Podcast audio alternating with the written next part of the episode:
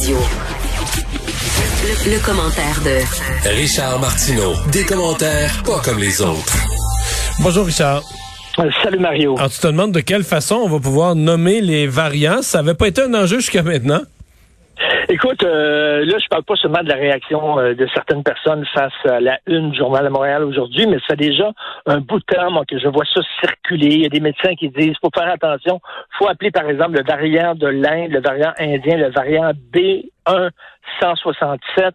Mais voyons. Euh, ça, ça c'est Oui. pas sérieux. Là. Non, mais je sais, j'ai vu ça moi aussi, mais voyons, euh, les gens, c'est déjà compliqué pour la population. Et c'est parce Ben, écoute, que les gens vont retenir des noms de code de neuf chiffres, trois lettres. Voyons. Ça vient de l'Inde. Ça vient de l'Inde. Là, là, regarde, on parle de fermer les frontières, fermer les frontières pour les vols qui en provenance de l'Inde, parce que c'est en Inde qui est le, le- le- le pays problématique. Là, il faudrait pas nommer l'Inde. Oui, mais Richard, dire, ben là, le- il faut fermer les frontières pour les vols en provenance de... Pour pas dire euh, le pays. Non, mais Non, le, non. le premier variant, il est venu du Royaume-Uni. Puis on le variant britannique. Mais je veux dire, c'est pas. Mettons que mettons qu'il y a un variant terrible, résistant au vaccin qui apparaît au Québec. là, par accident, on a 1000 cas de COVID au Québec. là. Chaque cas, potentiellement, dans chaque corps humain infecté, il pourrait se développer un variant. Là. Mais là, mettons qu'il appelle le variant québécois. Mettons qu'un mettons qu'un Autrichien parle du variant québécois ou canadien. Est-ce qu'on va dire que cet Autrichien-là euh, aime pas les Canadiens? Mais non. Ben écoute, quand on était jeune, c'est la grippe de Hong Kong. Quand j'étais jeune, il y avait la grippe espagnole. Qu'on va arrêter de dire la grippe espagnole? Et puis bon, on dit qu'on ne veut pas discriminer puis stigmatiser une population.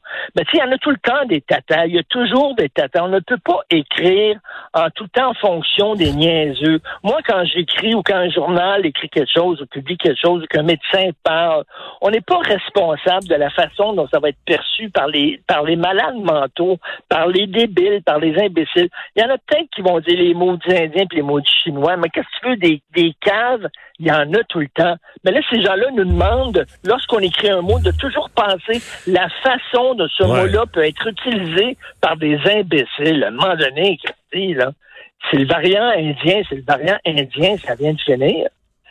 C'est pas, c'est pas contre les Indiens, c'est qu'à la loterie des- du développement des Ouais. variants, il s'est développé là. C'est sûr qu'on Ben, fasse. Il n'y a, aucun- il y a aucun jugement de valeur. Là. Ça ne dit rien sur la population indienne. Ça ne dit rien surtout sur pas de leur le faute. régime indien. Ah, Ben, c'est absolument pas. C'est drôle parce que le vaccin, là, le vaccin qui vient de l'Inde, achète, on est, on est fiers de dire le vaccin indien, mettons, là. Ah, ça, c'est parfait, c'est le vaccin indien, tu sais. Mais là, le, le, le variant, écoute, il y a vraiment des gens qui ont du temps à perdre et ça montre à quel point on est dans une époque. Mais d'ailleurs, d'ailleurs, d'ailleurs, Manon. Massé ce matin a dit quelque chose du genre euh, quand c'était le variant britannique, on n'en faisait pas une question ethnique, puis là maintenant que c'est le variant indien, on en fait une question ethnique. Puis je veux dire, en tout cas, moi j'en suis un qui en onde a utilisé les deux expressions là, puis je- sincèrement, il n'y a aucune différence dans ma bouche. Brésilien, c'est son origine. Le variant, il vient de là. Puis excusez-moi, là, allez, allez interroger le public. Faites-leur choisir entre le nommer comme ça ou le nommer B116 32 10 19-4 J3.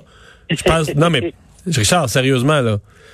Tu sais, fais choisir le public. Les gens vont dire, Hey, pouvez-vous nous garder ça un petit peu plus simple, s'il vous plaît? Merci. là.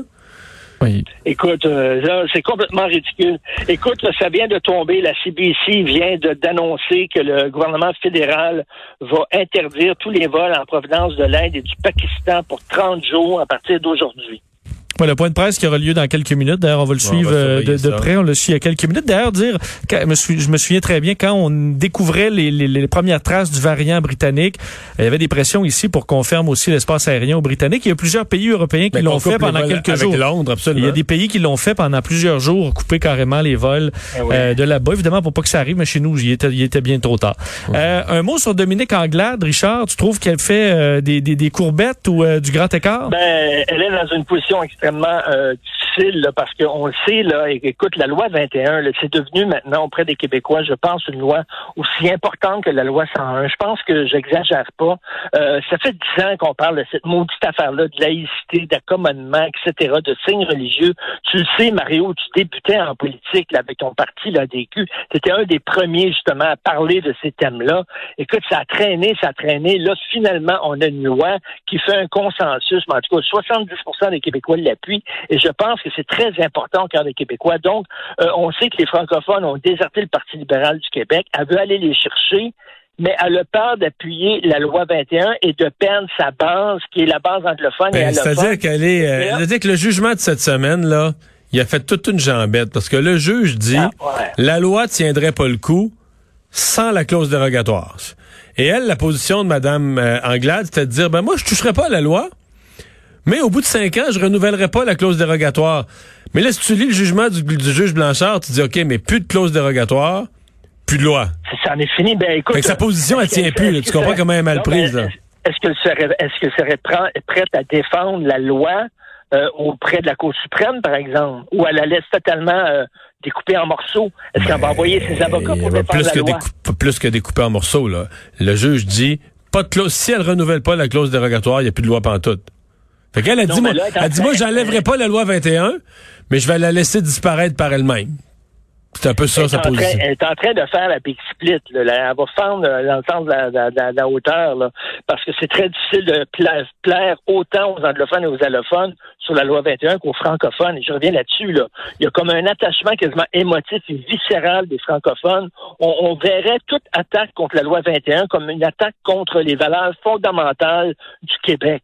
Et là, elle est comme poignée entre ces deux affaires-là. Ah, vraiment? C'est assez bizarre de la voir. là. Vraiment, elle est prête pour le cirque du soleil. Là, veux dire. Ouais, euh, non, mais c'était euh, c'était à prévoir là, que la- le jugement de cette semaine allait compliquer la, la position du Parti libéral. et là, euh, ouais, et là, ben, Là, ils vont s'en remettre. là. tu vois, elle essaie de- de- d'acheter là, la, la paix en disant on va défendre la loi 101. C'est important pour nous, le français, tout ça. Attendre de faire oublier euh, son abandon de la loi 21 en appuyant la loi 101. Ce serait sa façon de les récupérer francophones, mais c'est pas évident pour le parti. et tu te demandes s'il y a un avenir pour le Parti conservateur du Québec? Écoute, Éric Duhem a donné toute une entrevue à la presse canadienne. Justine Richer, je sais pas si tu as vu ça, mais il a dit, moi, la parité, là, avoir autant de candidates femmes que de candidats hommes, je m'en fous, je prends les meilleurs. Tout ça, c'est de la parure. Puis si je deviens premier ministre, il y aurait plus de ministère euh, pour défendre la condition féminine, etc. D'après moi, il va se débarrasser aussi du Conseil du statut de la femme. Et je pense qu'il y a beaucoup de gens qui pensent ça. Je pense qu'il y a beaucoup de gens qui sont d'accord avec Éric.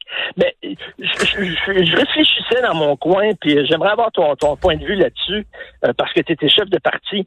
Euh, tu sais, quand tu es au début, là, puis tu sais que tu gagneras pas les élections, fait que tu as des gros principes, tu sais, as des gros principes, puis t'arrives, puis tout ça. Mais quand soudainement les votes commencent à rentrer, et que là, soudainement, là, soudainement, l'horizon, tu vois que peut-être la victoire, elle est possible. Là, tu commences à dire, ben là, je vais aller chercher davantage de gens. Là. On peut avoir la victoire. Et là, c'est là que tu commences à mettre de l'eau dans ton vin et veux, veux pas, à te euh, recentrer, à décoller de ta petite gang Ouais. te suivait Mais pour l'instant, euh, Tu me parles de cette entrevue-là. Il faudra voir, parce que pour l'instant, euh, le Parti conservateur du Québec, c'est un seul thème. là. C'est la pandémie. C'est faut pas de mesures. faut pas s'occuper de la pandémie. Euh, Ben pa- parle plus, Ouais, leurs membres, ils parlent plus d'économie. Ça parle plus de finances publiques. Ça parle plus de l'État. Ça parle plus de tous les thèmes. Mais ce n'est pas un parti conservateur. C'est un parti plus... euh, Trumpiste, complotiste, euh, en tout cas, anti, anti-masque, c'est le parti anti-masque. Est-ce que Éric Duhem va être capable? Bon, lui, il pense pas ça. Il dit ça pour faire plaisir à ses membres. Je pense pas. Je pense qu'il y a un bout qui parle, mais je pense que si, mettons qu'Éric Duhem avait été premier ministre, je pense qu'il aurait pris des mesures comme tous les autres premiers ministres d'ailleurs, là. Oui, je pense, mais, je pense que oui. Bon, mais, ceci dit, c'est est-ce qu'il va être capable, lui, lui, le calcul qu'il fait, le calcul qu'il fait, c'est, il y a ce monde-là, là, qui haïssent les confinements, qui haïssent les mesures, puis tout ça, puis je vais les embarquer comme base pour fonder un parti, puis après ça, je vais les garder avec moi. Mais là, ça, c'est tout un entourloupette. Est-ce qu'il va réussir ça?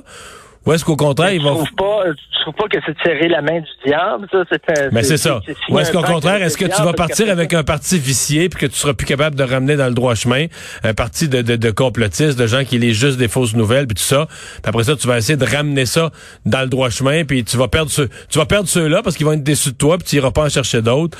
Et disons qu'ils c'est marchent, c'est un gros défi, ils marchent sur un fil fer. Marc, il n'y a rien à perdre. Là. Ils n'ont pas de vote, ils n'ont pas de pourcentage. ben non, et si, si, si ces gens-là se sentent très trahis par leur chef, ils vont faire du bruit en maudit, ils vont faire du mal au parti, ils vont gueuler. Puis tant qu'ils vont être associés avec ces gens-là, les gens qui seraient peut-être tentés avec un parti un peu plus à droite et très nationaliste, parce qu'il est quand même nationaliste, euh, Éric, là, sans être souverainiste, mais quand même nationaliste, peut-être qu'il y aurait des gens qui auraient été tentés, mais qui sont rebutés par la gang qui est en train d'attirer. Il faut vraiment qu'ils arrêtent de se de s'acoquiner à ces gens-là, surtout que la pandémie. Ben, un des gros tests, un des gros tests, c'est ce qui va encourager les gens à se faire vacciner. Parce que là, il n'a pas été contre le vaccin, contre le vaccin obligatoire, ça je comprends. Non, non mais il a, lui, il laisse le libre choix, j'en ai parlé. Oui, mais c'est déjà ça.